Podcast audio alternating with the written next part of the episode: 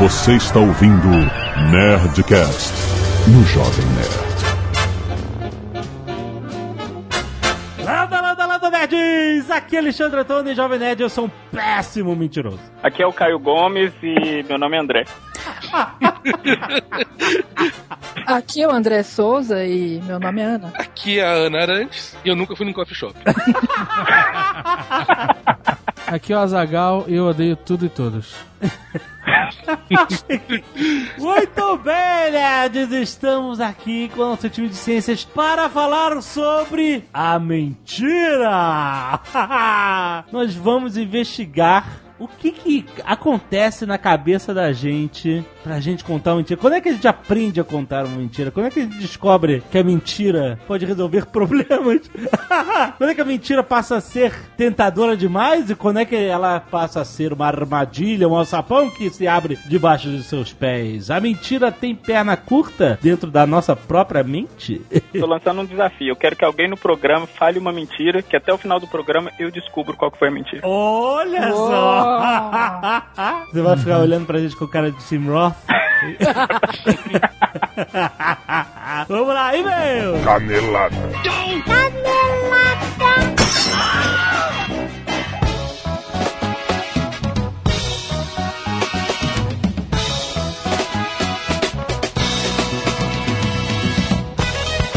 Muito bem, Azaghal, vamos para mais uma semana de e-mails e caneladas ao Nerdcast! Vamos. É, não acabou. Ficou uma semana, a galera ficou uma semana com a dúvida. Mas calma que ainda pode acabar.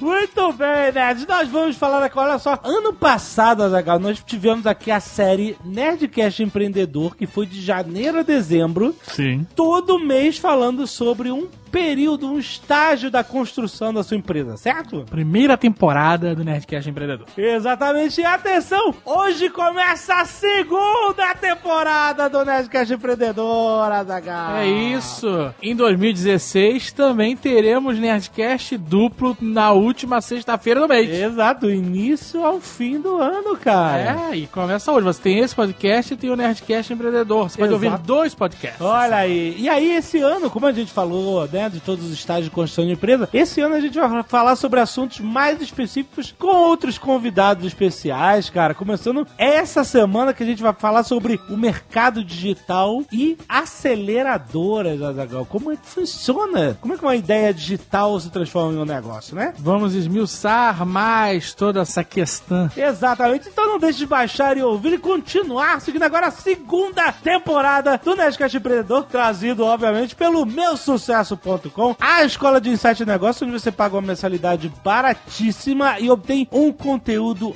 absurdamente foda, espetacular sobre empreendedorismo de primeiro mundo, casos de empreendedores de sucesso, aulas, eventos, um monte de coisas iradas, uma comunidade fantástica de empreendedores ao seu dispor no meusucesso.com. Vale a pena você conhecer, tem link aí no post, certo? Certo. Vamos falar da Nerd Store Azagal, que está agora com a campanha Replay Nerd Store. Olha aí, o que, que é isso, Azagal? Hum. As camisetas que acabaram Sim. estão voltando. Olha, Ah. várias camisetas, tamanhos de. Às vezes a camiseta inteira não acabou, mas acabou um tamanho da camiseta que você quer. Vai lá porque voltou um monte de coisa. Camisetas Star Wars, tinha várias Quer dizer, quer dizer que replay é um nome bonito pra reposição. Exato, exatamente. No final é reposição.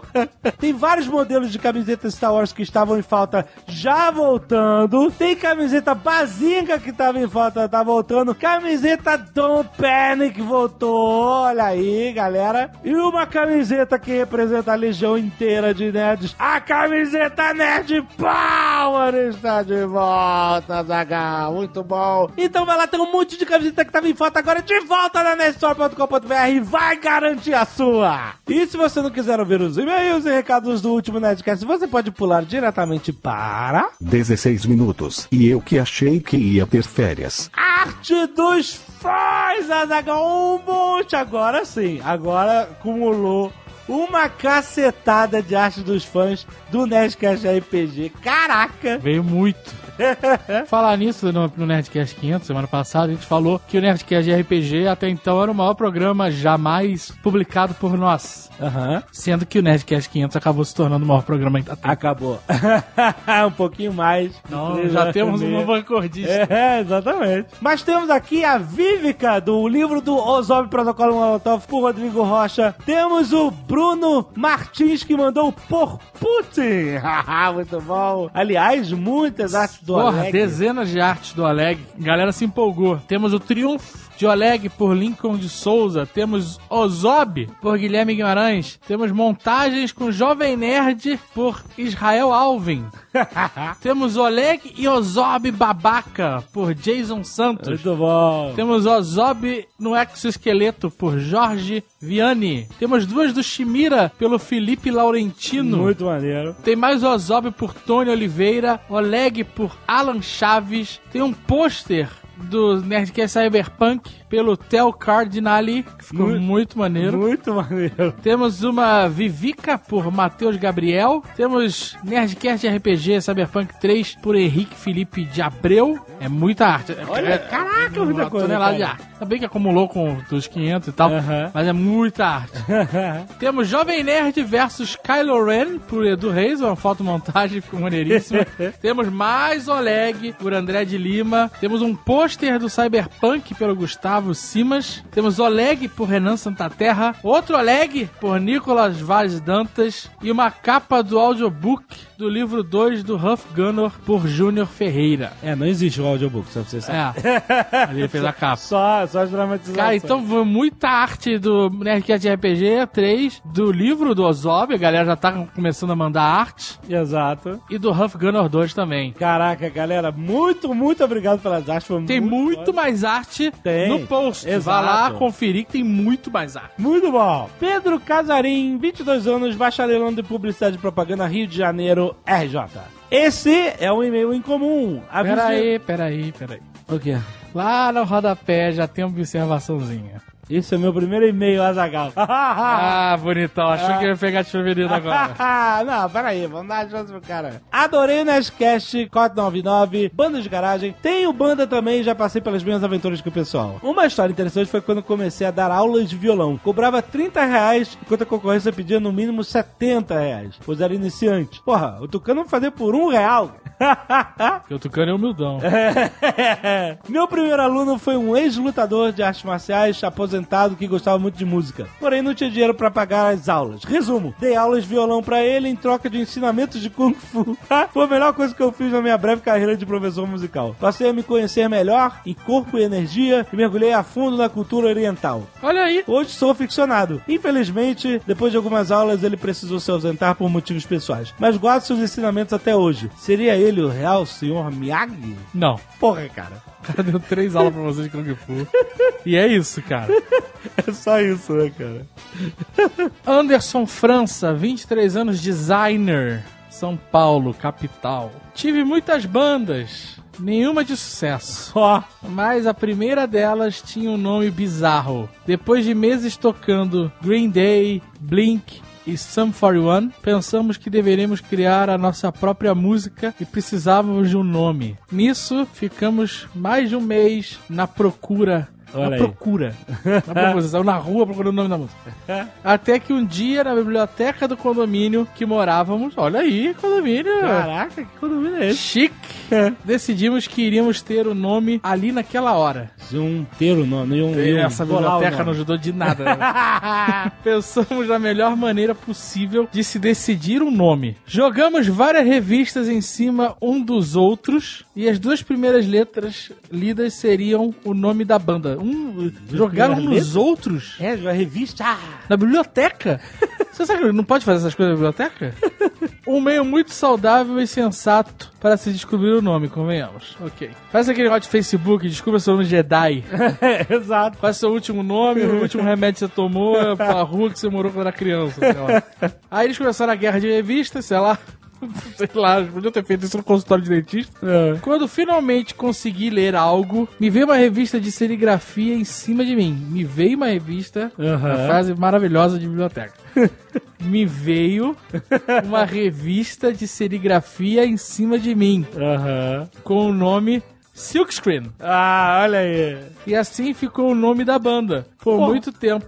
Silk Screen. Mas não era pra vocês lerem dois, duas letras? É, eu não entendi. Eles mudaram a parada. Vocês fizeram uma guerra de revistas e o primeiro que falasse o nome era o nome da banda, é isso? Fizemos alguns shows. No primeiro deles, em uma escola, cheguei a dar autógrafos Olha aí. em barrigas femininas. Tirar foto, me senti um astro. Ainda fui cobiçado por menininhas que eram amigas da minha prima, que até então jamais tinha apresentado para alguém como primo dela. Olha aí o palco, né? O palco ele. Palco, a magia. O cara sentiu a magia do palco. é isso, o e-mail dele acabou? É, mas ele Só- foi muito louco. Abriu o coração Ele dele. foi falando. ele foi falando o que tava na cabeça dele. Ai, banda Silk Screen, cara. Tá que pariu. Gladson Povidaico, 26 anos, desenvolvedor, Curitiba, Paraná. Olá, nerds. Obrigado. O último Nerdcast, banda de garagem, lembrou-me dos saudosos tempos em que eu tocava baixo na adolescência. Ao contrário do que foi dito no Nerdcast, tenho e sempre terei muito orgulho do nome da banda que tocava com mais três amigos. A banda se chamava Drunk Clown, um nome só, que é derivado de Drunk Clown, né? O Drunk Clown. o palhaço bêbado. Tocávamos covers de alguma banda trash death metal e nosso repertório era composto, em sua maioria, por músicas da banda Children of Bodom. É isso? Bodom? Não conheço essa banda. Creator. E outras como Carcass, Testament e Slayer. Não conheço nenhuma. Tem um esse Slayer. Não, Slayer, Slayer já ouvi, vai lá. Porra, nem, cara, nem Slayer é foda. Tocando um número considerável de vezes, quatro ou cinco, em uma casa de shows de Curitiba destinada a bandas covers de rock e metal. Bandas covers? Covers, covers de rock e metal como a nossa. Em uma delas tive que tocar com um calo imenso no dedo indicador, fruto do ar do ensaio da noite anterior. É, isso aí, calo na mão. Ensaiar muito não é isso. em outra, a alça do instrumento que estava frouxa se soltou e eu tive que terminar de tocar a música ajoelhado, apoiando o baixo no chão. Ainda teve a vez que tivemos que tocar em trio, pois um dos integrantes, o guitarrista, havia dado PT antes da apresentação. Ê, que beleza. Ê, que beleza. Mas a principal história que gostaria de compartilhar prova que ninguém repara nos baixistas, olha aí. Em uma das apresentações, o guitarrista barra vocalista convidou... O de cara já é guitarrista e vocalista aí, meu amigo. Realmente É, acabou pra todo mundo. Rouba o show mesmo, cara. De última hora, convidou um amigo pra subir no palco e tocar Cowboys from Hell. Sabe da quem banda é? Pantera. Ah, já, velho. É porque a parada, essa- esse, esse cenário mais death metal, trash metal, eu não conheço. mano. Você conhece? Não, é? eu, Essa eu, eu música é conheço mais o classic rock. Bom, ele, Pantera é irado. ele, ele chamou pra o cara pra tocar Cowboys from Hell, do Pantera. Mesmo sendo essa uma das bandas que aprecio muito, nunca havia aprendido a tocar a música dela. Sempre me dediquei a aprender o repertório combinado por nós. Lá estava eu em cima do palco tocando para algumas dúzias de pessoas que realmente estavam prestando atenção no show. E eu não fazia a menor ideia de como tocar a música que ele estava prestes a iniciar. Tava no Whiplash. o cara tava Whiplash total. Rapidamente baixei o volume do instrumento no zero e fingi tocar a música. pra minha sorte, minha agonia não se estendeu muito. Tendo em vista que esse convidado, já meio alto, depois de algumas bangueadas com a cabeça, literalmente caiu pra trás. Caralho. A música ficou pela metade e assim que o convidado foi reacordado e retirado do palco, voltamos ao repertório original e ninguém percebeu que o baixo ficou completamente mudo durante esse período. Muito bom. o cara foi esperto, o cara foi bom. Uh, volume zero. E ficou fazendo só o showzinho dele lá. Excelente, excelente. Mas, pô, faz falta o baixo, cara. A galera não percebeu que a galera tá muito doida. É porque nessas casas o som não é um primor também, vai. Exato, exato. A acústica é tudo zoado. Então acaba que até você perceber que tá faltando uma coisa, tu já foi pra casa. Quando você tá fazendo headbang, tu não, tu tá. não liga muito, né? Ah, eu não, não vou desmerecer, mas a maioria das casas de show, o som é uma merda. Casas boas, profissionais grandes, Aham. que recebem grandes. O som do Rock in Rio é uma merda, cara. tava ruim, falaram, né? Que tava Então, porra, você vê, então é, é complicado realmente, cara, você conseguir perceber que tá faltando É, pois é. o baixo, o Qual que- corpo. Qualquer coisa, é só um dedilhar ali. Tá Acho tudo que os baixistas deveriam se, se impor mais. E mais Ah, pra é? frente, sacou? Mais né? pra frente? É, é, por que não? Tipo o Flea. O Flea é o cara que se impõe pra É, caralho. exato, ele tem atitude. Tem todo mundo E percebe. ele não tomou o lugar do, do Anthony Kids. Não. Os dois se, se, se projetaram. Exato, né? Ele tem um estilo próprio, caralho, e Exato. conseguiu. É isso que tem que fazer. É que o baixista é muito introspectivo, eu acho. É. Ele fica só no dum dum dum dum. É, dum, aquele baixista do, da Acho que é ban- psico- psicológico. O cara que escolhe o baixo, ele já é introspectivo. Você acha? Acho. Você acha que é um, um- um É um perfil. perfil do, Um perfil. da- do o cara que quer ser guitarra vocal ou guitarra e vocal, ele Aí quer ser. é mais- ele quer ser superstar. Ele quer. É. O baixista ele já tá mais. Ele só quer a música, ele gosta da música. Ah, ele, o negócio dele é a música. Ele gosta da música. O só. guitarrista, o vocalista, o negócio deles é, é o show, é o estrelato, é a fama. Sim. O baterista, ele é o mecânico. Ele, o quê? ele é um mecânico que tá ali no palco. Faz funcionar o motor. É muito engraçado, cara. Você vai. Tem uma rua ali em São Paulo, eu não sei o nome. Uma rua que vende instrumentos pra caralho. Aham. Todo mundo que mora em São Paulo deve conhecer, que não mora, tá pouco se fudendo. E aí você vai nas lojas, você vê os caras de guitarra, de outros instrumentos, eles estão lá comprando corda, né? Aham. Ou a alça, ou tô afinando a guitarra, não sei o que lá. Mas vai numa loja que vende coisa pra bateria, os caras estão comprando porca. é, sabe qual é? Peças metálicas. Pra apertar. Pra apertar, baqueta pra dar porrada. É muito, tipo, muito engraçado, cara, como é diferente. O cara adaptando um milhão de coisas pra botar mais coisa, mais prata. É como se fossem os mecânicos da música. Bom, melhorou. O JP falou que baterista não é músico, você falou que é, que é mecânico da música. ah, ah, manda aí mesmo, baterista. Não, mas eu tô, tô lado positivo. Ah, tá, não, tudo bem. Eu sou formado mecânico, posso falar.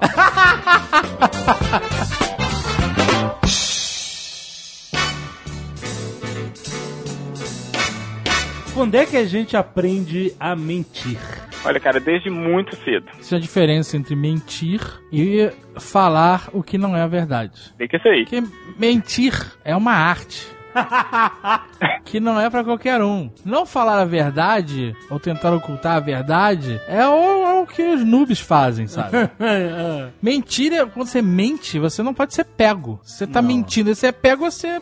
Você tá fazendo a distinção entre a mentira e a manipulação, é isso? Ah, é isso? Então beleza, então é isso aí. Então existe a diferença entre mentira e manipulação. Manipulação. Ó, a capacidade de mentir, ela surge a partir do momento que a gente desenvolve esse negócio chamado teoria da mente, que é a capacidade de perceber que o outro, uma outra pessoa tem uma coisa diferente na cabeça dela do que aquilo que a gente tem na nossa cabeça. Então, por exemplo, o teste que eles fazem para descobrir se a pessoa já tem teoria da mente é o seguinte: coloca uma criança na sala e tem lá um- uma caixinha que tem alguma coisa dentro da caixinha. Na verdade, duas caixinhas e uma caixinha com um biscoitinho dentro. Aí tem a criança na sala, um pesquisador e um outro pesquisador. Dois pesquisadores e uma criança. Um pesquisador sai da sala, aí o pesquisador que ficou na sala, ele pega o biscoito da caixinha A, põe na caixinha B e fecha. E o pesquisador que saiu da sala volta para a sala. Aí eles vão e perguntam para a criança: Olha, se o cara que saiu da sala tiver que procurar onde que tá o biscoito, aonde você acha que ele vai procurar o biscoito? A criança que ainda não tem a teoria da mente, como ela sabe que o biscoito tá na caixinha B, ela vai achar que todo mundo no mundo sabe que o biscoito tá na caixinha B. Então ela vai falar assim: ah, a criança vai procurar na, a pessoa vai procurar na caixinha B. Ela acha que o que tem na, na mente dela é o que tem na mente de todo mundo. Exatamente. Olha, você pode perceber que se você colocar uma criança muito novinha para conversar ao telefone e ela estiver apontando para algum brinquedo, ela vai falar assim: "Esse aqui, ó. Esse aqui, eu tô brincando com Ah, esse aqui". Isso, porque ela acha que você tá vendo o que ela tá vendo, exato. A criança, quando ela já desenvolve a teoria da mente, ela já consegue saber que a outra pessoa ela tem um estado mental que é diferente do dela. Então ela sabe, olha, apesar de você ter mudado aqui o, o biscoito e eu sei que você mudou, a pessoa não estava aqui, então ela, ela necessariamente não tem esse conhecimento. Quando a criança descobre isso, é literalmente abrindo a porta da esperança da mentira.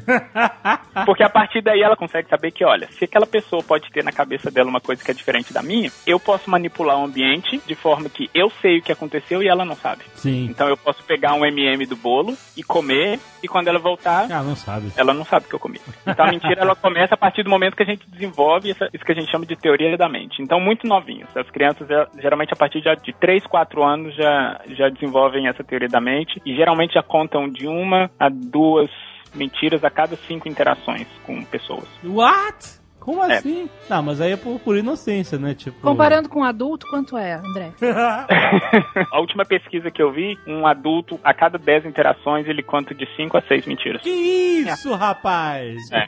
Mas aí o que a gente chama de mentiras, aí de novo, vou entrar nisso que o Azagal falou. É aquela mentira que a gente fala que ela tá fortalecendo as relações sociais. É, isso aí, fortale... isso aí. Chega um cara do seu lado com cabelo muito feio e fala assim: "Ei, o que, que você acha do meu cabelo hoje? Você não vai falar com um cara com o cabelo dele tá muito feio porque você não quer perder aquela amizade. Então você fala assim: não, tá legal. Isso é uma mentira. aham. Só queria discordar do André, de novo.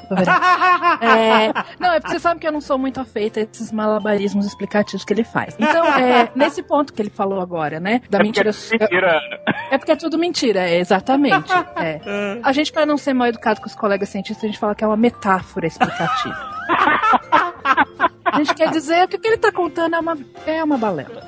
Mas, enfim, isso que o André falou aí da tal da mentira social, né? Ah, por que, que eu falo pra minha amiga que o vestido dela tá bom quando na verdade tá feio? Eu Hum. acho que tá feio. Aham. Porque eu tô tentando escapar ou fugir de perder alguma coisa, a amizade dela, ou dela me punir por algum motivo do tipo, você que acha que tá feio porque você tem inveja de mim, coisas desse tipo Te chamar de recalcada. te chamar de recalcado. Então, assim, reduzindo a princípios básicos, a gente aprende a mentir quando a gente aprende que se a gente fizer um relato que não é correspondente com aquilo que a gente tá vendo, a gente escapa de certas punições. É, mas não foi isso que o André falou? É, é, mas eu não preciso teorizar sobre o que tem dentro da mente dela. se ela sabe que o outro sabe que ela sabe que é o que tem dentro da mente, enfim. Simplesmente porque muito cedo, muito cedo mesmo. Então, tem gente que acha que cedo do tipo seis meses, tem gente que acha que cedo do tipo três ou quatro anos, mas enfim. Dependendo da quantidade de estimulação que essa criança tem, da quantidade de interações que ela tem com as outras pessoas, ela vai aprendendo isso.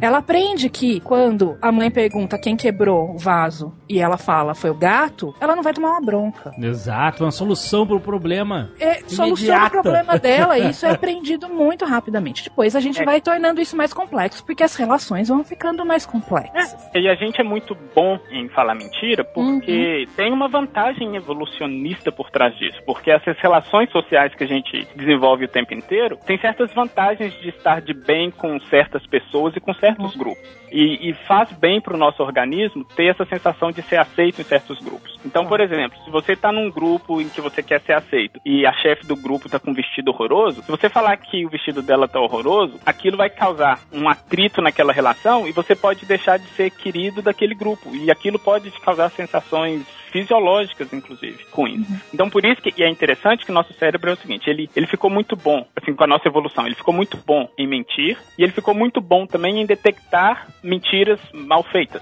Então, a gente consegue detectar quando a pessoa tá mentindo. Se for um mentiroso que não sabe mentir, a gente consegue detectar isso. Então, por isso que é esse trade-off engraçado, que a gente evolui em falar mentiras e evolui em detectar mentiras que não são boas. E, e é aí que, que entra a linha muito tênue entre até que ponto essa mentira que a gente conta ela é importante para esse fortalecimento dessas relações sociais e até que ponto que isso passa a ser patológico, por exemplo, e passa a ser ruim, e passa a ser manipulador, igual o Zagal falou. E às vezes esse patológico ruim ou manipulador, ele não é, ele não é uma coisa que você, ah, eu vou mentir agora porque é, você simplesmente faz porque esse ambiente social modelou tanto essas interações que você nem tá atento ao estímulo que realmente tá que faz sentido naquela hora. Você quer um, um- um exemplo claro disso? A gente tem umas pesquisas aqui. A gente chama esse fenômeno de correspondência. Então tem correspondência entre dizer e fazer e correspondência entre fazer e dizer. Eu falo que eu vou fazer a lição de casa hoje à tarde e eu faço mesmo. Então eu tô contando uma verdade. Eu falo que eu fiz a lição de casa, mas na verdade eu não fiz. Então eu tô contando uma mentira.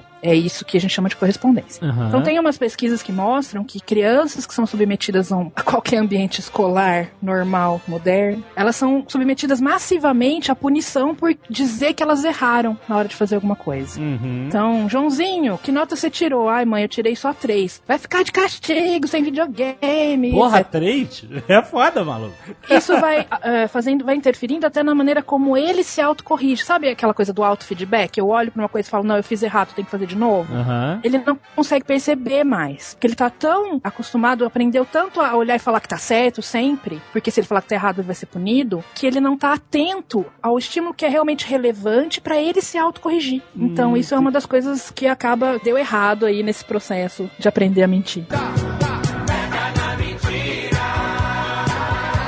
Tem algumas diferenças fisiológicas também dessas pessoas que são consideradas mentirosas patológicas. E algumas diferenças fi- fisiológicas têm- estão ligadas com, por exemplo, elas têm o- partes do lobo frontal muito bem desenvolvidas, o que quer dizer que elas conseguem manter duas histórias ativas ao mesmo tempo. Isso é uma característica que qualquer mentiroso tem que ter, porque ele tem que ter a, a capacidade de manter duas histórias, a verdadeira e a, e a história falsa, e ainda ser capaz de ler a pessoa para quem que ele está contando a mentira, para ver até que ponto a pessoa está acreditando ou não naquilo, para ver que parte dessas duas histórias que ele conta naquele momento. Mas aí E a gente tá mesmo falando de tempo- patológico mesmo, né, André? De, Isso, de de patológico sociopatas e psicopatas. Mais ou menos. Isso não é, não é um mitomaníaco? O cara que É. tem compulsão em mentir? Síndrome de Munchausen. E é interessante porque a questão desse. O cara que mente patologicamente, porque a gente tende a achar que ele mente patologicamente por maldade. Que ele Não. entra lá e fala assim: olha, eu vou mentir agora, então deixa eu manipular. Não, o cara, ele literalmente, um, um dos principais pontos do, do mentiroso patológico, ele, ele acredita na história dele.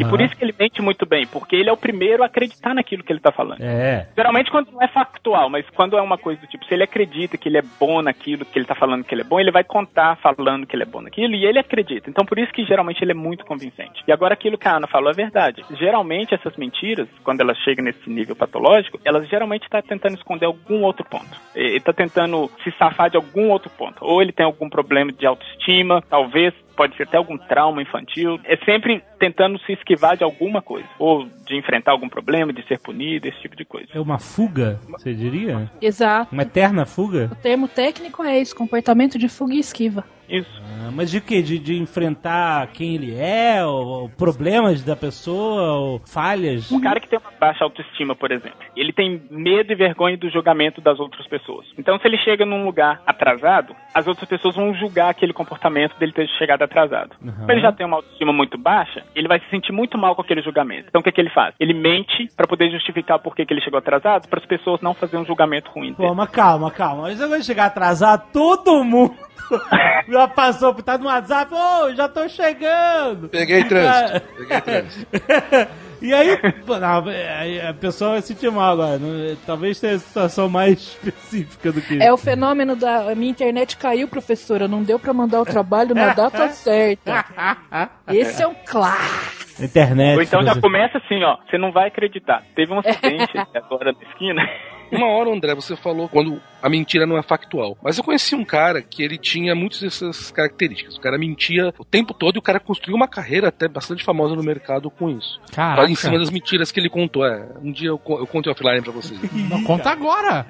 É, não. O cara é Nome, cientista? O cara é nome. cientista? Não, não, não é cientista. Não é cientista. Esses caras que caem pra cima? É isso, É. cara, que cai pra cima. tem a categoria de caras que caem de, de executivo, não sei se só homem, né? Mas que cai pra cima. Já viu isso? Aí o cara entra na empresa, aí ele faz um malabarismo, conta as histórias dele, mexe nos negócios, gasta o dinheiro da empresa, a empresa parece que tá indo bem, aí ele sai da posição dele e vai pra outro lugar melhor porque ele levantou aquela empresa. Aí quando ele sai, toda a merda que ele fez já é revelada pelo próximo Aparece. cara, a empresa quebra, mas ele caiu pra cima. É, exatamente. Isso acontece merda, direto, e direto. Mas daí, você tá vendo a quanto de vantagem que ele teve por fazer isso? Com É certeza. isso que mantém, isso que ensina ele a fazer isso. Não, eu sou totalmente a favor da mentira. Mas a Sempre mentira, ela é absolutamente. Ela tem valor de sobrevivência. Tem pessoas que quando elas chegam pra você, elas pedem pra você mentir pra elas. Assim, quando chega um fã, quando chega um fã e fala assim, aí, Azagal, beleza, lembra de mim, bati uma foto com você no shopping. Porra, Esse cara tá pedindo o quê? ele tá querendo que você lembre. Ele tá pedindo uma mentira. Ele não tá pedindo mais nada ali. Ou eu sou a escroto e dou-lhe um Hadouken na cara dele. Não, cara, eu não lembro, foi mal, é muita gente. eu- minha vida é muito mais do que isso. Ou, Caraca. ou, ou eu falo, "Eu lembro, cara, com, com certeza. Ha. Mas por que, que você faz isso? Porque você tá evitando coisas do tipo daqui a cinco minutos tá espalhado no Twitter inteiro. Porra, encontrei com aquele merda daquele Zagal, ele foi um escroto comigo, o cara se acha muito, ele é. Não é isso que você tá evitando? Eu, às vezes, às vezes eu não sabe o que eu vou fazer a partir de agora? Eu não vou lembrar de mais ninguém. Desculpa, gente. tá decretado, cara. Se eu lembrar de você de verdade, e aí é porque você é uma pessoa muito extraordinária pra bom ou pra ruim, aí eu vou falar. Se eu não lembrar, eu vou tocar real. Falar, infelizmente eu não lembro. Eu não, não, não sou esse tipo de pessoa. Não fiquem chateados. Ou fiquem, ou fiquem, mas lidem com isso. Ou simplesmente porque você tá evitando uma coisa que é super aversiva pra gente, que é magoar outra pessoa. Quando você vê que você fez alguma coisa que machucou Isso. outra pessoa, você fica É. super mal. Fica. E aí você evita fazer isso contando uma mentira, ou escondendo uma verdade, ou, enfim, dourando a pílula. De alguma forma, você não está fazendo a correspondência entre o que você está dizendo e o que realmente você fez. Mas se o cara que faz a pergunta maneirasse também, facilita a vida de todo mundo, né? Eu não preciso dourar a pílula, porque aí eu fico. no- eu não fui escroto, mas eu estou sendo um falso agora, escroto. No final. Mas vamos dizer, por isso que a mentira, na verdade, ela tem essa característica positiva, porque se você pensar bem nessa relação relação social que você acabou de descrever, fã e ídolo, ele fudeu essa relação. Mas eu não E quero você, ser com a ídolo, mentira, não- não- consertou isso, entendeu? Não quero ser ídolo, não quero, não quero.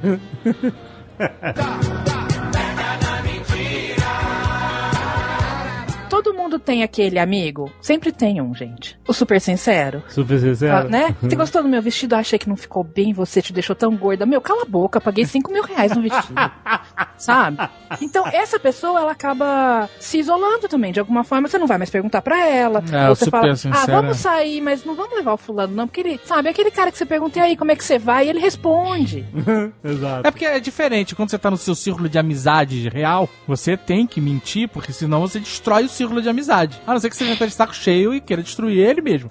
Mas, a princípio, você tem que manter aquele círculo de amizade, familiar, sei lá, né? Agora, no caso desse que eu dei de exemplo, eu não preciso manter círculo nenhum. Talvez o cara encontre comigo mais duas, três vezes. Eu, eu posso continuar sendo super sincero, falando, cara. Se eu encontrar com o cara duas, três vezes, talvez eu lembre dele. Aí eu, eu vou ser sincero de verdade. Interessante que temos pesquisas que mostram o, o- o padrão contrário. Que entre pessoas que você tem muito mais familiaridade, você tende a mentir menos. Porque, como você já tem uma familiaridade que já chegou em, em níveis que você não precisa mais mentir pra consertar aquela relação. Então, por exemplo, sei lá, se a sua esposa chega pra você e fala assim: Legal, sua blusa tá feia. Você não vai ficar com raiva dela por essa sinceridade. Não, olha olha só, mas aí, mas aí depende muito, viu? Porque assim, se a pessoa chegar pra mim e falar a blusa tá feia, eu falo, claro, porque eu sou um gordo gigante. Qualquer blusa, qualquer, sem exceção, vai ficar numa merda.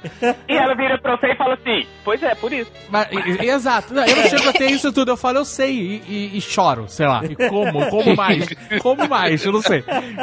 Mas é, agora, se ela, ela vem do cabeleireiro e fala assim, ela cortou a franja, fala, eu cortei a franja, você gostou? Qual a resposta? Além de adorei, vocês acham que eu posso dar?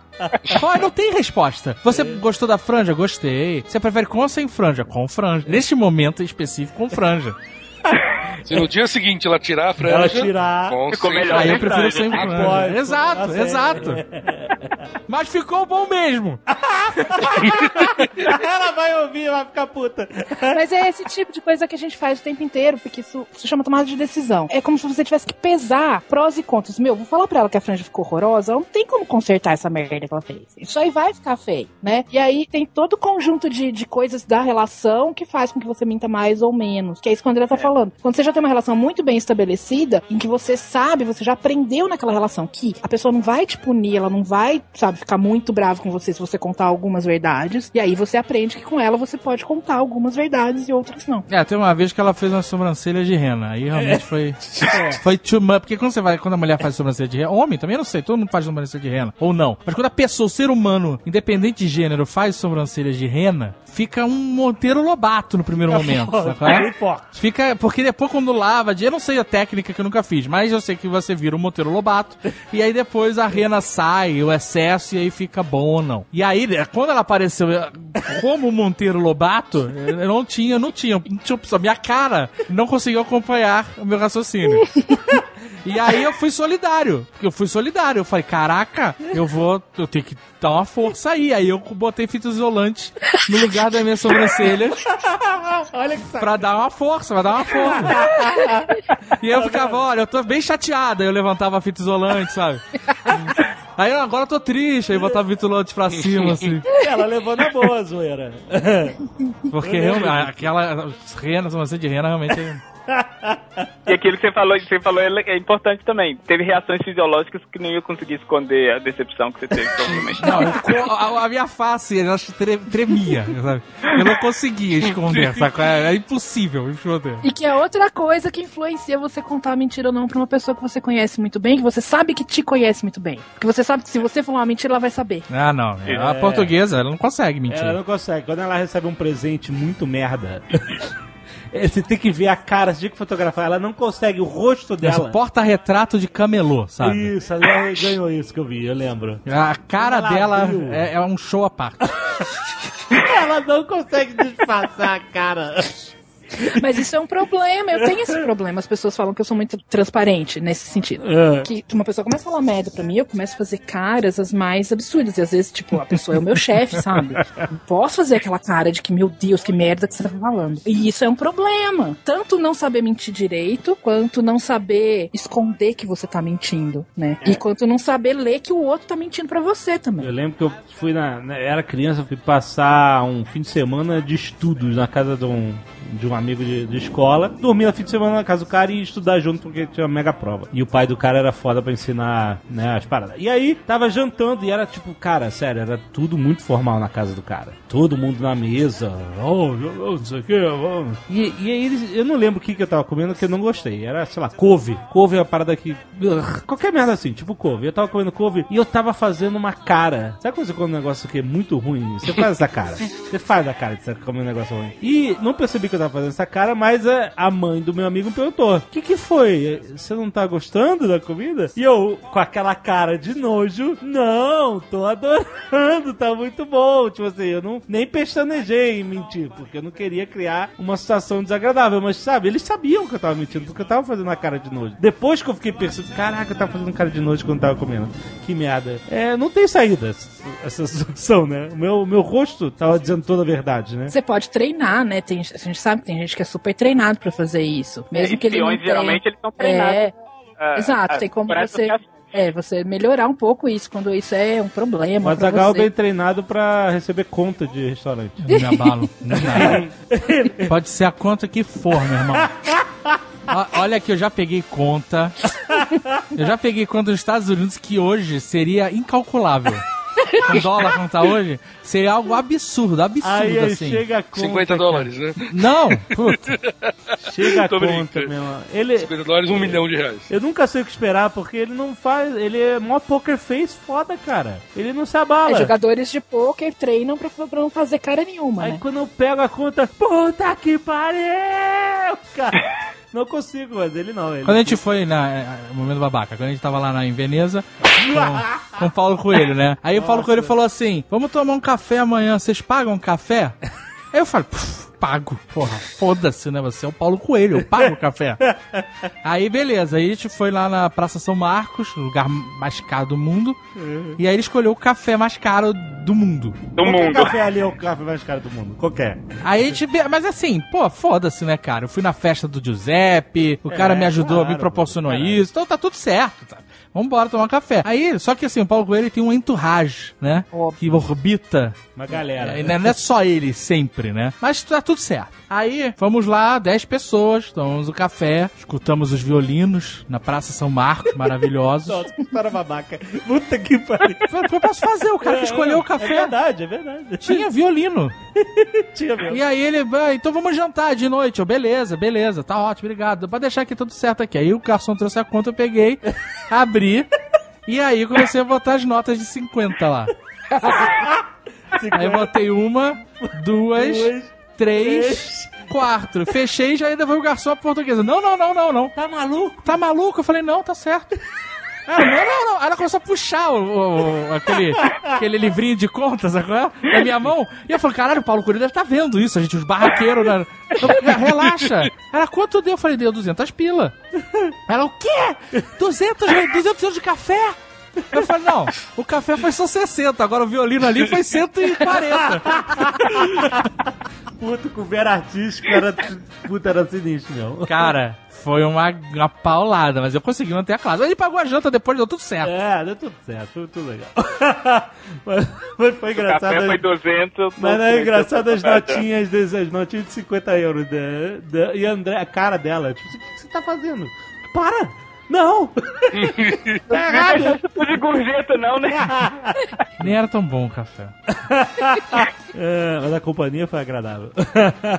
isso que interessa. Peraí. São na caras. A gente saiu na cara. É isso aí. Valeu. Tem gente que paga muito mais pra sair na cara.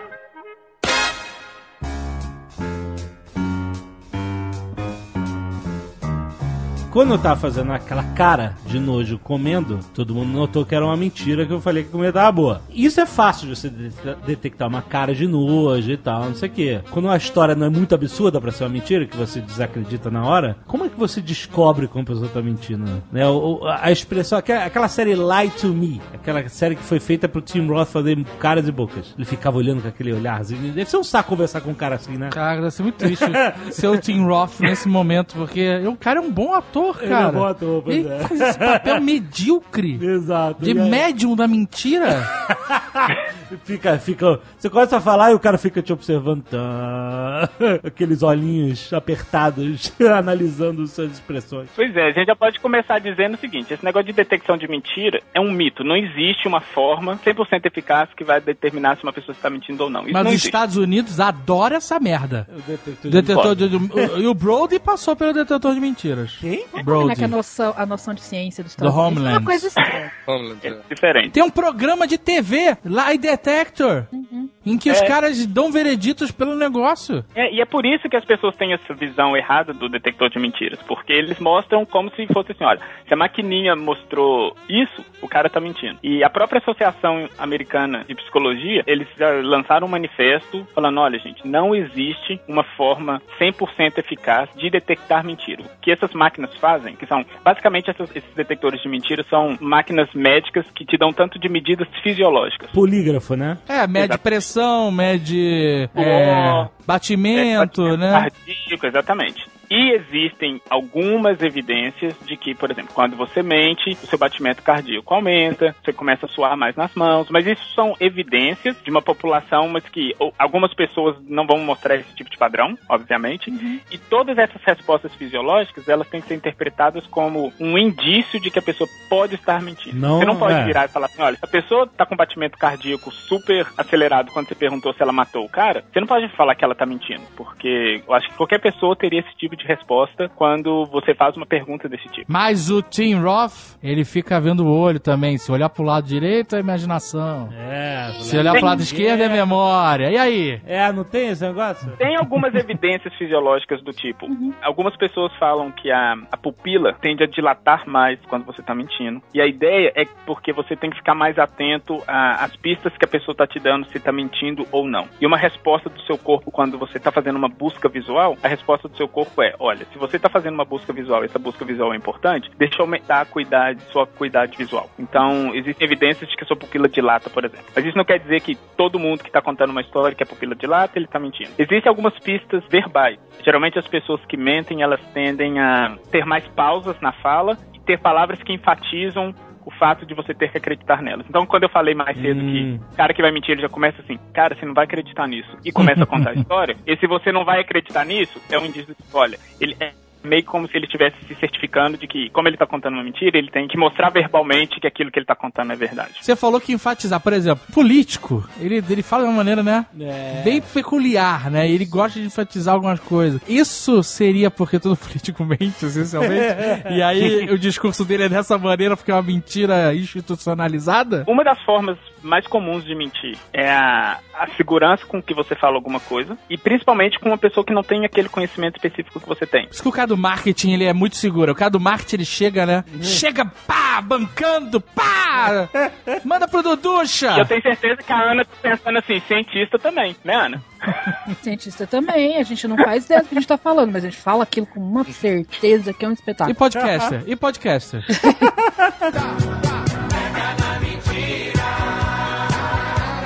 Uma das pistas verbais que, o- que dessas que o André falou, parece que tem alguns estudos que mostram isso, que quando você conta uma mentira, você elabora mais. Isso. Né? Você conta mais detalhes, como Ah, se você é? quisesse construir pra você mesmo a memória daquilo mais solidamente. Mas não é meio isso? Você realmente ter aquilo mais definido na sua cabeça, porque se você for arguído, se você for questionado, você vai saber responder sem ficar. "É, é, é". Não, mas você quer ver uma técnica que a gente usa pra detectar se a pessoa tá mentindo ou não? Você pede a pessoa pra contar a história inteira. E se ela estiver mentindo, ela vai elaborar, igual a Ana comentou. Ela vai elaborar mais e vai estar criando aquilo na memória dela. A nossa memória faz a ligação com os fatos de acordo com a ordem com que a gente conta os fatos. Então, por exemplo, é muito mais fácil lembrar se eu virar e falar assim, olha, eu eu peguei a caneta, e logo que eu peguei a caneta, a caneta caiu. Aí eu baixei, peguei a caneta e coloquei em cima da mesa. A memória da caneta, ela é guardada com esse movimento dela cair, você pegar e colocar de volta. Pede a pessoa pra contar a história de trás pra frente. Vários detalhes vão sumir. Vários. Uhum. Vários detalhes vão desaparecer. Pede a pessoa pra contar assim, tá, não, mas calma aí, você contou que você fez isso, isso, isso. Antes disso, o que que aconteceu? O que que foi acontecendo, assim, de trás pra frente? Você vê que a pessoa perde muito dos detalhes. E quando ela não tá mentindo, ela conta a história com menos detalhes e ela consegue reconstruir a história que ela contou mesmo de trás pra frente. Porque primeiro que ela tá lembrando de fatos verdadeiros, ela não tá lembrando de fatos que ela criou. E segundo que, como ela não criou esses outros fatos, ela não precisa elaborar na memória dela uma forma de recontar essas coisas. Então, uma forma de você descobrir se a pessoa tá mentindo, não pede ela pra recontar a história, mas de trás pra frente. Isso deve ser muito usado em depoimentos, né? De investigação policial e bater a história. O cara conta de novo, chama do cara dias depois pra contar a mesma história de novo, pra ver se bate, esse tipo de coisa. É, mas sabe que isso tem um, uma- um efeito colateral muito bacana. Bacana. Hum. Hum. Tem um fenômeno que chama falsa memória. Uhum. que uma pesquisadora americana chamada Elizabeth Loftus que descobriu isso e, e que vem trabalhando com isso. É um lance assim, você não tá contando uma mentira. Você realmente tá contando aquilo que você lembra que aconteceu. É porque será que as memórias não são versões do fato? Exato. Exatamente. Cada vez que você reconta, se você adiciona um mínimo detalhe, ou se a pessoa que está fazendo o interrogatório de, alguma forma induz algum detalhe, ele passa a fazer parte do jeito que você relembra daquilo. As nossas memórias são sempre reconstruções. Toda vez que você tem que fazer um relato verbal, um relato verbal é um comportamento diferente sob controle de outras coisas do que o comportamento de ver uma coisa. Então tem que passar de um lugar para o outro. Quando você passa do aquilo que eu vi para aquilo que eu tô falando, você vai acrescentando detalhes e esses detalhes acabam fazendo parte daquilo que você lembra. Você não tá mentindo, você tá realmente contando aquilo que você lembra. Só que Sim. aquilo que você lembra foi construído. Sim. Isso acontece muito, isso tem muito problema quando eles vão fazer julgamentos. No Brasil é diferente. No Brasil ninguém pode ser acusado ou ir pra cadeia só pelo relato de uma testemunha. Precisa ter prova factual, prova física. Nos Estados Unidos pode, ou pelo menos ele pode ir a julgamento. Isso ao- não é muito maluco você depende, você basear Exato. Em Todas as memória, né? Em porra, É, testemunho. E tem um movimento grande lá por causa desses negócios. A própria Elizabeth Loftus encabeça esse movimento de fazer com que testemunhos em primeira pessoa não sejam validados como prova. Porque imagina só, ó o lance. Quando você viu o acidente acontecer, aquela pessoa negra que saiu do carro, ela tava machucada ou não? Aí a pessoa que viu o acidente falou, ah, tava, ela tava muito machucada. Mas ninguém falou pro cara que a pessoa era negra. Na próxima vez que essa testemunha for contar, ela vai contar, ah, então, depois que teve o acidente, aquela pessoa negra saiu do carro muito machucada. E ela tem certeza que era isso. Então o jeito O que os caras falam, com, fazem as perguntas durante o interrogatório, induz o relato que a pessoa faz. Uhum. Então, não precisa nem falar diretamente com a pessoa. Teve um estudo que foi feito aqui que eles fizeram o seguinte: eles mostravam uma cena de alguma coisa sendo roubada numa sala de aula. E mostrava essa cena para os participantes e depois eles pediam os participantes para recontar quem que tinha passado naquela cena. Só que enquanto eles estavam assistindo aquela cena, duas pessoas do lado deles conversando e mencionam a palavra negro. Duas pessoas conversando entre elas, nem estavam conversando com o participante. O grupo que escutou as pessoas falando sobre negro, geralmente elas tendiam a descrever que, ah, entrou um rapaz negro na sala bem na hora, aconteceu roubo, não sei o quê. Só delas terem escutado isso. Ou seja, a memória parece que isso que a Ana falou é verdade. Esse comportamento verbal, ele é diferente do comportamento do que aconteceu mesmo. Então a pessoa começa a preencher lacunas que a memória dela tem com esses comportamentos verbais que ela escuta à volta dela. Qualquer coisa pode indicar é, a velocidade. O carro vinha rápido e bateu no outro. A pessoa conta, o carro vinha e bateu no outro. Mas o rápido, ela, de alguma forma, na cabeça dela, com a experiência que ela tem, ela sabe que acidentes são causados por carros que estão em alta velocidade. O carro podia estar a 20 por hora, ela vai falar, o carro vinha rápido e bateu no outro. É. Por causa da história que ela tem, etc, etc. Então é tipo também o que aconteceu no acidente do Eduardo Campos ano passado, que no primeiro dia o avião caiu, no segundo dia começou, o pessoal começou a falar caiu pegando fogo, explodiu a turbina E e. teve aquele cara que falou que viu, viu o olho azul do meu candidato, lembra disso? Que pariu, cara. Não lembra desse cara ao vivo, ao vivo na ao Globo? vivo, cara. Eu vi, eu abri o olhinho dele, o olho azul do meu candidato, do meu presidente. Que merda. Caraca, o repórter ficou sem saber o que fazer, cara. Tava ao vivo e o cara mandou essa, cara. Que terrível. além disso tudo que a Ana falou, tem um outro fator importante nesse negócio do testemunho. Que a pessoa pode estar mentindo! Além de tudo, a pessoa pode botar a mão na Bíblia e ser um ateu! É e falar, foda-se, eu não vou pegar fogo pra mentir botando a mão na Bíblia. É, esse negócio de botar a mão na Bíblia é, é uma. Porque, além de tudo, o cara pode dizer, não, quer saber, eu vou foder esse filho da puta mesmo. Eu vi, matou, fez, aconteceu. Mas o engraçado que, é o- que geralmente é o contrário, né? Tem também vários estudos sobre os júris, que nos Estados Unidos tudo vai a julgamento popular, que no Brasil não é assim. Popular. E quando tem julgamento popular e o caso não esteve na mídia, não teve repercussão, não ficou todo mundo falando na orelha do júri que o cara era um bandido, um terrorista, etc. O júri tende a ser mais brando, porque ninguém quer se comprometer a fazer um julgamento injusto. Né? Então, as provas que os advogados apresentam têm que ser fortíssimas para condenar alguém em júri popular. Tanto é que, que a maioria dos casos eles fazem aqueles acordos pra pessoa nem ir a júri, porque sabe, se for, ela vai pegar uma pena menor ou ela vai ser absolvida e tal. Ao contrário dos casos em que teve muita mídia, então os, ju- os jurados já vão julgar, eles nem escutam o que está sendo apresentado como prova ou, ou etc, ou a arguição dos, dos, dos culpados e tal. Eles já estão com o julgamento pronto na cabeça deles por causa dessas falsas memórias. Porque na cabeça deles, eles já têm a memória daquele caso construída por todas as, as coisas. É por isso que existe o tal do segredo de justiça. Que é pra você não ficar colocando pré-julgamentos no. E o cara não faz isso porque ele é um filho da puta ou ele é um sacana. É uma, um processo psicológico normal na gente. Agora, tem isso que o, o que a Zagal falou, também pode acontecer. Existem casos de patologia Ah, que a pessoa pode. é manipuladora mesmo. Do tipo, ela Aham. mente, Aham. ela faz essa leitura do ambiente pra poder construir uma história, pra se certificar de que as pessoas vão acreditar naquela história que ela tá construindo. Melhores advogados. Mas De júri. Nos Estados Unidos. O Edward Norton.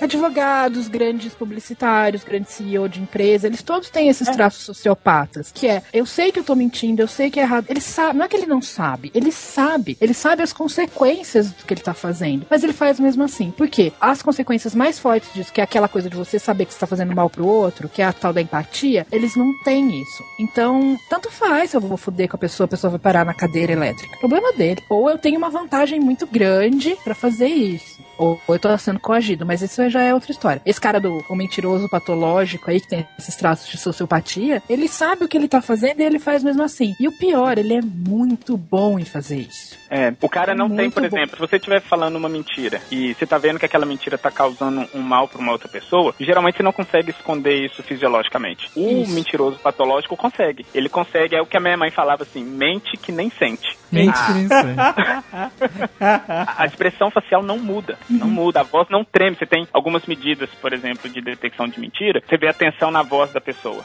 Geralmente o mentiroso patológico nem a tensão na voz muda. E uma das técnicas dele conseguir fazer isso é exatamente o seguinte, a primeira técnica, ele tem que acreditar naquilo que ele tá falando. Então ele realmente acredita de forma que quando ele reconta aquilo, ele vai recontar de uma forma extremamente convincente, porque aquilo pra ele é verdade. Mais uma pergunta, e men- e mentalmente eu digo assim, se você tiver fazer um exame de imagem, começar com um caso simples, com uma pessoa, um cara normal, contando a mentira e contando a verdade, existe alguma diferença? Vamos dar um exemplo? Dá um exemplo. Por exemplo, vamos falar uma verdade ou uma mentira? Qual exemplo que a gente teria que dar? Você tá falando botar uma pessoa na máquina e pedir a pessoa pra falar uma verdade. Isso. E depois Isso, depois pessoa na máquina e falar uma pedir ela pra mentira. falar uma mentira. Exatamente. Tem diferença? Olha, eu não conheço evidência de que compara, vamos dizer assim, o cérebro, respostas fisiológicas de uma pessoa que não é mentirosa patológica. Do tipo, se tem alguma diferença fisiológica em termos de, olha, eu agora tô falando verdade e eu agora tô falando mentira. As diferenças que existem é, os mentirosos patológicos, eles têm um, um desenvolvimento diferenciado no lobo frontal. A parte do lobo frontal que coordena informações diferentes é mais desenvolvida, mas a parte do senso crítico é menos. Então, por exemplo, é como se o, a parte do cérebro dele tem duas histórias, fala assim, olha, eu vou falar com a Zagal que o meu carro custou 40 mil reais. Isso é uma mentira. Só que a parte do senso crítico que fala, mas se eu falar isso e o Azagal descobrir, ele vai ficar com raiva de mim e a gente não vai confiar mais em mim. Essa parte não funciona tanto, então ele acaba que ela não controla o que ele vai falar de mentira. Então a, a no- diferença fisiológica é essa. No momento da mentira, existe atividades diferentes em partes Provavelmente não. Eu arriscaria dizer que não. Porque muito pouca, tem muito pouco, muito pouco, muitos, mu... Eita. E olha aí, tremeu a voz, ficou nervoso, olhou pro lado. Olha aí, tá ganhando tempo. Vou nem acabar. que historinha. Eu ia falar que são poucos comportamentos que têm uma resposta fisiológica muito específica no cérebro. É isso. Eu já vi algumas pesquisas com medição das ondas eletromagnéticas, né? É o tal do eletroencefalograma. Quando você não corresponde tem alguma mudança no padrão do EEG. Tem alguns detectores de mentiras que são, são baseados no EEG. Mas, de novo, é aquela coisa que o André tá falando. Algumas pessoas não dá pra. Aliás, pra todas as pessoas, você fala, teve alteração, mas eu não posso afirmar com 100% de certeza que essa alteração foi porque essa pessoa tá mentindo. Pode ser por outro motivo qualquer. E tem pessoas que não vão ter alteração quando estão mentindo, que são esses casos aí. Tem um outro, um outro procedimento muito bacana que, que apareceu uma vez num episódio do Light Me que chama. é, eu não vou lembrar o nome agora. Eu só lembro da sigla, que é IRAP. IRAP. Que é pra você detectar quando as pessoas falam uma coisa e agem de modo diferente. Hum. Então, você pergunta pra uma pessoa: você é preconceituoso? Tem preconceito contra negros, contra homossexuais, contra mulheres? Você fala, não. E ela tem convicção daquilo. Ela, né? Não, não tenho, pô. Como é que pode? Mas aí, quando ela tem que agir, você vê que no comportamento dela, ela expressa isso. Ela muda de calçada à noite se vem vindo uma pessoa negra. Ou ela evita lugares que são frequentados por pessoas homossexuais. Ou ela, quando tem que falar com uma mulher, fica explicando como se a mulher fosse uma estúpida, só porque é uma mulher. Coisas desse tipo. A gente chama isso de atitude implícita. Ou seja, ela tem uma atitude explícita em que ela fala, não, eu não tenho preconceito, e uma atitude implícita. Na hora de agir, ela age como se ela tivesse. E aí, esse teste é baseado na latência da resposta, ou seja, no tempo que a pessoa leva pra responder quando ela vê duas imagens congruentes e duas imagens incongruentes. Geralmente esse teste é feito assim. Eu ponho a imagem de uma pessoa, por exemplo, nesse episódio do Light to Me, tinha havido um crime e a pessoa que morreu era um negro e eles tinham que ver dentre as pessoas, era um corpo de bombeiros, dentre as pessoas da corporação, se alguma delas tinha alguma atitude implícita de racismo. E aí eles fizeram esse teste. Então, eles mostraram a figura de um negro e várias palavras positivas. Bonito, alegre. Se a pessoa tem uma atitude implícita que ela nem sabe que é racista, ela vai demorar mais tempo pra responder que aquela relação é uma, uma relação positiva do que se eu colocar a figura de um negro com palavras negativas, do tipo ladrão, bandido. Esse tipo de teste, ele pode ser usado pra detectar mentira, mas nessa mentira que a pessoa nem sabe que tá contando. Entendi. E aí o que acontece no episódio? Agora eu fiquei curioso. Acontece no episódio que eles, eles acharam uns três ou quatro lá que não passaram no teste. ah, tá. E um deles tinha matado o cara, obviamente. Eles sempre conseguem resolver, né, cara? Impressionante. Não tem nenhum episódio que eu. Não, realmente esse crime não, não conseguimos. É muito legal esse procedimento, porque ele é um procedimento baseado em dados objetivos, né? Que é, tem uma passagem de tempo, é um dado bem objetivo. Uhum. E se você pega, geralmente nos experimentos, eles dão vários questionários pra pessoa fazer, que são questionários que já foram validados, tem consistência interna, aquele blá blá blá todo. E aí dá lá, questionário de atitude sobre sexismo. Dá que a pessoa, o cara é um feminista, o cara é um amigo das mulheres. Aí a hora que você passa ele no IRAP, você vê que é completamente discrepante. Uhum. E isso é preditivo. Tem algum ou dois experimentos em que foram ver, observar essa pessoa agindo e ela realmente agia da maneira como o teste indicava. E não o questionário. Porque, de novo, o questionário é relato verbal. É você falando sobre as suas coisas. E não você fazendo. É diferente. Um exemplo Aham. disso é aquele estudo que eu mencionei que eu fiz quando eu tava na, na Universidade do Texas, que é, você pergunta pro cara assim, cara, você se sente excitado vendo dois caras se beijando? Aí ele fala assim, não, então tá bom, vamos ver um filme ali. Aí você bota o cara pra assistir o filme e ele tem ereção. Você, esse teu sensor de pinto, todo o programa. Você tem que trazer essa parada, cara. Tu tá obcecado com isso, cara. Vou tirar uma foto. Não, obrigado.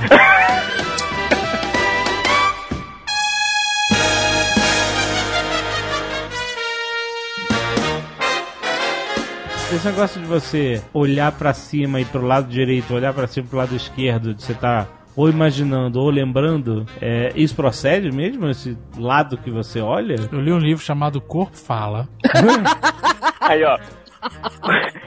Eu tô obcecado no anel do, do, do pênis e o Azagal no livro. Todo mês que eu participei fala do livro. Corpo fala. Cada um com a sua obsessão, né, cara? O livro eu guardo na prateleira. Mas fala do livro. Não, era, ele falava justamente isso. Agora eu não lembro mais. Ele dava um monte de dicas. Algumas até que batem realmente validade sobre comportamento e tal, e expressão corporal, né, e tal. Mas aí ele falava justamente que se o cara mente... É porque é muito superficial, né? Se o cara mente, ele ele for mentir, ele olha, sei lá, pro lado... Eu não lembro qual era o lado. Pro lado direito, pra cima e pro lado direito, porque é o lado da imaginação. E aí, como ele vai mentir, tem que imaginar mentira e aí o olho dele olha pra lá. E se ele vai falar a verdade, ele olha pro lado esquerdo, não sei se é esse o realmente, porque é o lado da memória, e aí ele estaria buscando a memória. Mas é engraçado porque assim, eu não sei se isso é verdade ou não, não é essa a questão. Mas se você reparar nas pessoas falando, elas têm esse hábito de girar os olhos pra cima ou pros lados. Não é algo estranho. Não sei se é por isso exatamente, mas é algo que acontece. É, eu só acho que essa relação aí de direita mentira, esquerda verdade, se pra cima você tá lembrando, pra baixo você tá... É, exato. é. Isso, eu- isso eu acho que não tem, não, não deve ter alguma correlação positiva, não. não. Não, né? Agora, microexpressões é um negócio diferente. Microexpressões são expressões faciais involuntárias. Você não controla. Você não controla, vírgula. As pessoas que não são mentirosos patológicos, não têm sociopatia, etc, etc. E parece que tem, sim, algumas áreas do cérebro que são ativadas, a gente também não sabe qual, que controlam essas expressões. O que a gente sabe aqui. Do mesmo jeito que, lembra no outro episódio que a gente falou das expressões faciais de emoções universais? Essas microexpressões parece que são também universais.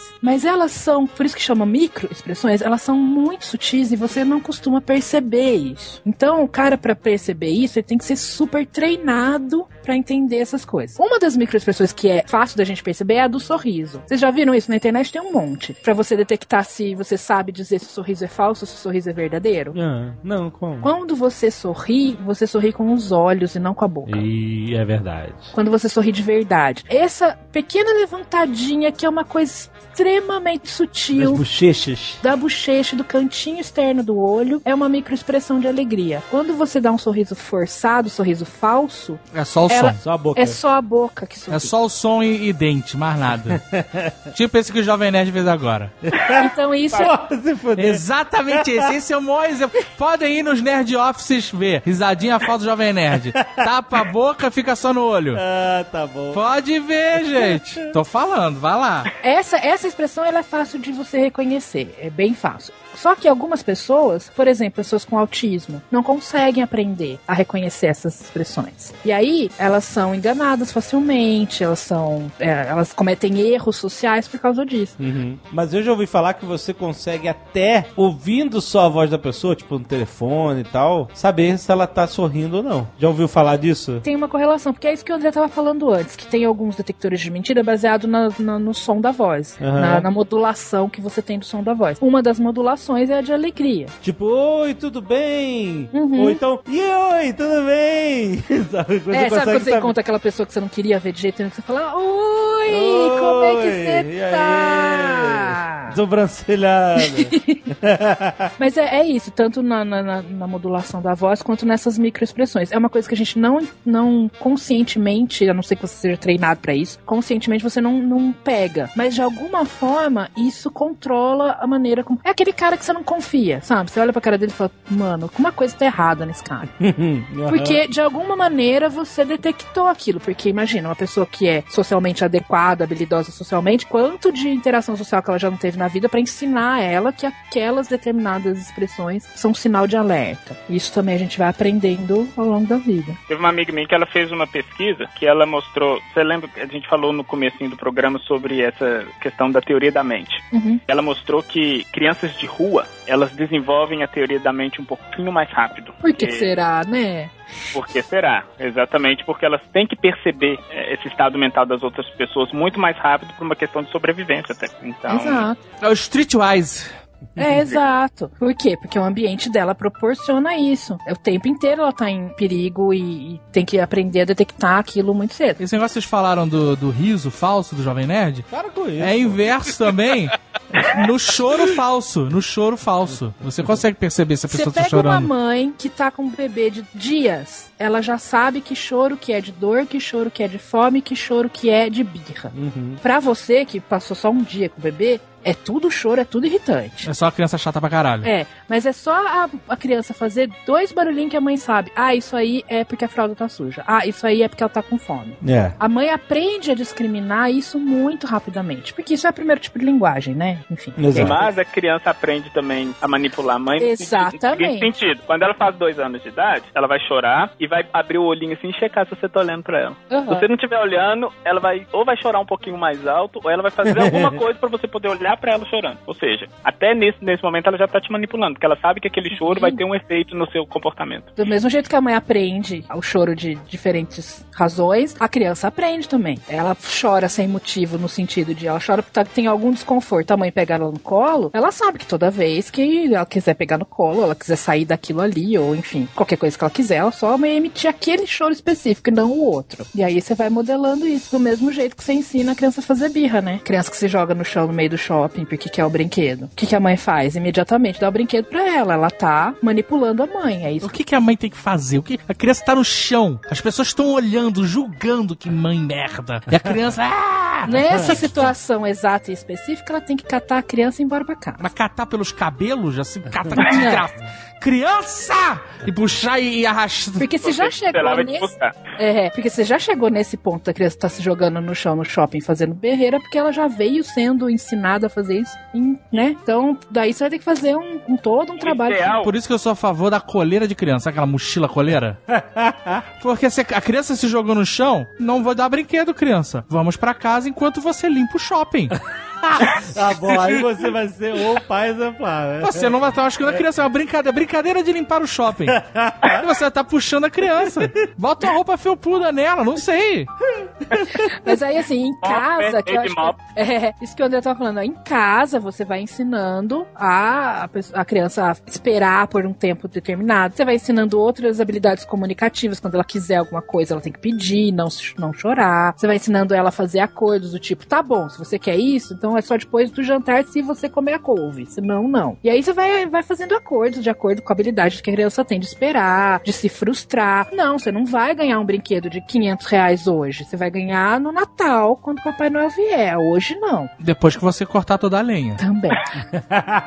Mas enfim, é, se já chegou no ponto da criança ficar roxa no shopping e dar escândalo, é porque já veio errado há muito tempo. Aí você tem que pegar o pai e botar na coleira esperando pra ele voltar. Uhum. Exatamente. Arrasta, arrasta o pai, né? Isso.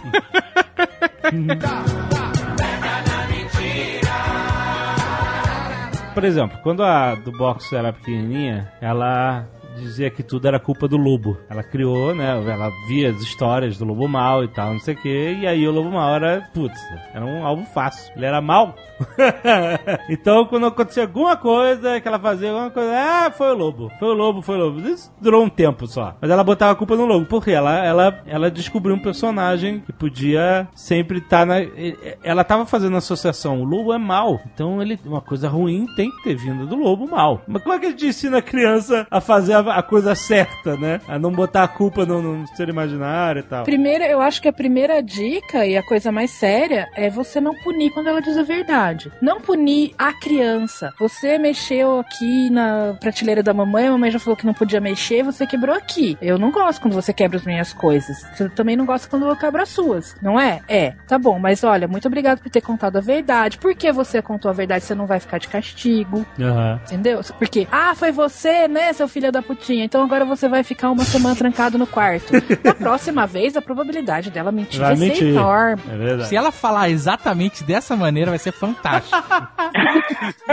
Porque, na verdade, ela não tá ofendendo a criança, ela tá se ofendendo, né? Então, é, tem uma forma didática, eu acho, de falar, não sei.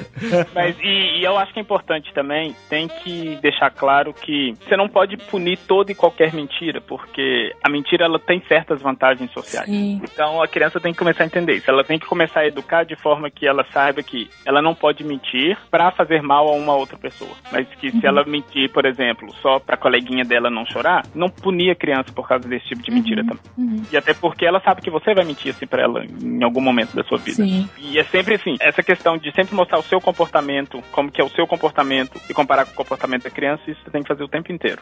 Então, não punir toda e qualquer mentira, mas isso que a Ana falou, acho que é o mais é, eficaz. Que é não punir ou dar uma, um tipo de recompensa quando ela fala a verdade, por exemplo. Ou não punir quando ela não fala a verdade. E aí, com o tempo, você vai modulando em que ambientes ela tem que falar a verdade. Crianças, gente, criança não é um bicho burro. Regra número um: crianças muito pequenas aprendem coisas muito fantásticas. Então você é modulando. Olha, quando a titia perguntar pra você se você gostou da comida, você fala que tá gostoso, porque ela vai ficar feliz.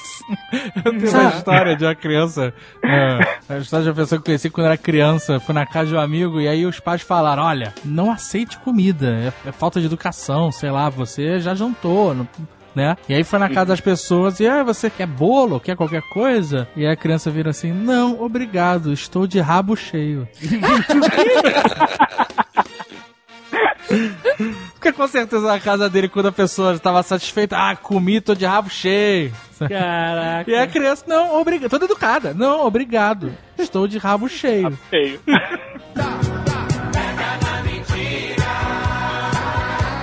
Caio, você que lida com Big Data, inteligência artificial, essas coisas, o computador sabe mentir ou não existe necessidade? Algum computador já mentiu pra alguém? Tem um caso razoavelmente famoso. Os caras estavam trabalhando com inteligência, com modelos evolutivos. E eles, basicamente, o que é um modelo evolutivo? Você faz um programa, esse programa ele faz uma atividade, faz uma série de programas que fazem essa atividade. Os que se saem melhor, você passa para a geração seguinte e cria novos baseados em cima desse, mas com alterações. É uma maneira de resolver problemas muito baseadas da maneira que a evolução funciona. Então, chama de programação genética. E teve um caso que os caras começaram a programar um robozinho que ele tinha que detectar se era veneno ou uma comida virtual lá. E foi engraçado que depois de algumas gerações de treino, alguns desses robozinhos é, eles começaram a desenvolver um sinal que eles meio que soltavam um sinal para os outros indicando se aquilo era veneno, tipo, se eles tipo, tá gritando para morrer para os outros não comer. Ah, eu acho que eu ouvi falar nisso. E a partir de uma determinada geração, vários robôs começaram a comer. É um negócio digital, né? Não é do comum. É digital, é digital, é. é digital. E daí eles começaram a, a soltar o sinal quando eles detectavam a comida. Porque os outros iam pro veneno, então eles ficavam com a comida só para eles. Caraca! Para sobreviver, eles começaram a mentir para outros, para que os eles... outros robozinhos pra dar mais chances da, para eles sobreviverem. Sobreviverem, exatamente. Que assustador, cara, isso, né? Então, os caras começaram a desenvolver um sistema de mentira para poder aumentar a probabilidade dele. E é um negócio virtual, não era esperado. A regra de evolução chegou a esse ponto. Não, peraí, peraí. Isso foi induzido de alguma forma pela equipe ou não, a própria evolução do... A própria evolução levou para isso. Caraca. Machine Learning. Parada legal assustadora, demais. cara. Mas uma coisa que é muito legal é, assim, a gente que trabalha muitas vezes com analisando os dados e a gente pode comparar muitas vezes o que as pessoas estão achando nos dados e o que elas dizem que elas acham. Então é muito comum, por exemplo, o pessoal da Apple relata muito isso, que eles faziam pesquisas de campo e relatavam que as pessoas queriam iPods de cores loucas, assim. Queriam iPods rosas, queriam iPods, laranja e tal. Porra, rosa e laranja são cores loucas? Ah, tá. Tem que você é, falar amarelo che... cheguei. Amarelo cheguei, obrigado. Uhum. sei lá, nem Caio é um cara muito conservador. é, cores sobras pra ele são preto, azul marinho e bege. Exatamente. Eu enxergo 16 cores. Eu enxergo 16 cores. Além disso, eu não enxergo mais nada. Eu enxergo duas. Eu enxergo preto e colorido. São as duas cores que eu enxergo. E então elas respondiam as pesquisas ali. E quando você chegava e ia pedir para as pessoas escolherem qual ia ser o iPod delas, todo mundo ia no preto, no branco e no azul. Certo? Quando era para valer. É que nem valer. carro. Carro as pessoas ficam, ah, só tem carro preto, cinza e vermelho. Eu... É. Eu queria um carro diferente. Aí tem um carro diferente preto. Aí vai compra. Aque, aquele palho, aquele Prato. palho verde diarreia, lembra dele? Nossa.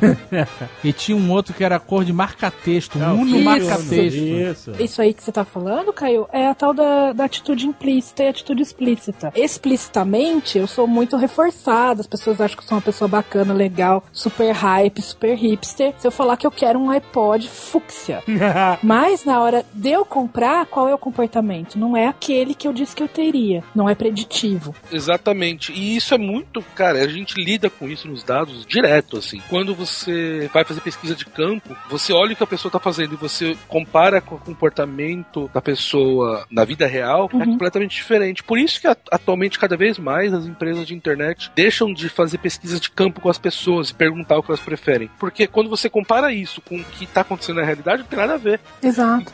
E então a gente acaba muito mais preferindo deixar o usuário usar o site e medir o que ele tá fazendo ali do que tentar E perguntar. perguntar. Aham. Mentalizar gasta muita energia. Então você acaba criando histórias que não são realidades com o seu comportamento. É muito doido como a gente tem que mudar a nossa maneira de pensar nesse tipo de coisa. Pra trabalhar com ela. É por isso que a gente tem sempre um pé atrás, acho que o André vai concordar comigo nisso, quando a gente vê essas pesquisas que são feitas baseadas só em relato verbal, só em o que as pessoas dizem que fariam. Uhum. Sabe? E a gente fica ainda mais assustado quando a gente vê pesquisas. Lembram há um tempo atrás que eu, eu- aquele site Think Olga fez um- uma pesquisa sobre cantadas de rua e tal? E aí tinha uma proporção gigantesca de gente relatando que cantadas de rua eram legais, que é o contrário do que você esperaria. Uhum. Aí esse dado é assustador, porque você espera que as pessoas vão mentir, que elas vão, elas vão querer ser socialmente aceitas. Espera que elas tenham uma atitude explícita que seja coerente com o que a sociedade espera dela. Mas na verdade elas dizem inclusive ao contrário. E aí isso assusta, porque aí você vai vendo que você tem um ambiente que está modelando não só um comportamento inadequado, socialmente extremamente inadequado, quanto o relato verbal desse comportamento, nem isso não está sendo punido mais. Isso é um sinal de alerta quando você vê pesquisa de opinião que é contrária ao que você acharia que devia dar. Aham. Justamente porque você espera que dê mentira. Caramba. Mas por que, que é um sinal de alerta? Porque o controle social daquilo já tá tão fraco que nem a mentira mais tá sendo mantida. Eu já posso até falar que eu sou a favor da pena de morte para crianças de 8 anos de idade. Nem isso eu não tô sendo punido mais. É um sinal de que o ambiente social tá degradado. Olha, sinistro. Então quando as pessoas pararem de ficar indignadas, a gente tem que estar preocupado, é isso? Exatamente, exatamente. André, quem mentiu ao final do programa? Eu não sei detectar isso, não foi uma mentira que eu falei. O André, essas, essas treta, treta dele dos programas. Ah, Mas eu acho que ele fez uma puta sacanagem com a gente, porque ele falou, eu vou detectar. Então ninguém mentiu, porque a gente tava É, esperto. que filha da mãe. Eu, eu, eu menti um pouco, eu menti em algum, alguns momentos. mentiu. Não, na verdade eu achei que na hora que você começou a contar a história do Paulo Coelho, eu falei assim, esse cara tá mentindo só pra eu falar isso. Ah, não me vem falar agora que você detectou, não. Ah! Não sei que não. Mas essa história é verdadeira. Ou não. Tem foto? Na caras. O pior é que tem foto na cara. a maior loucura é essa. É verdade. Tem um vídeo que a gente filmou lá. Tem um vídeo, que Caraca. maluquice, que mundo é esse? Ah, nessa praça. Mundo cão, mundo é, esse é um mundo degradado de Ah, verdade. não, meu Deus do céu. Eu tô na cara e ninguém tá indignado. mundo degradou, cara.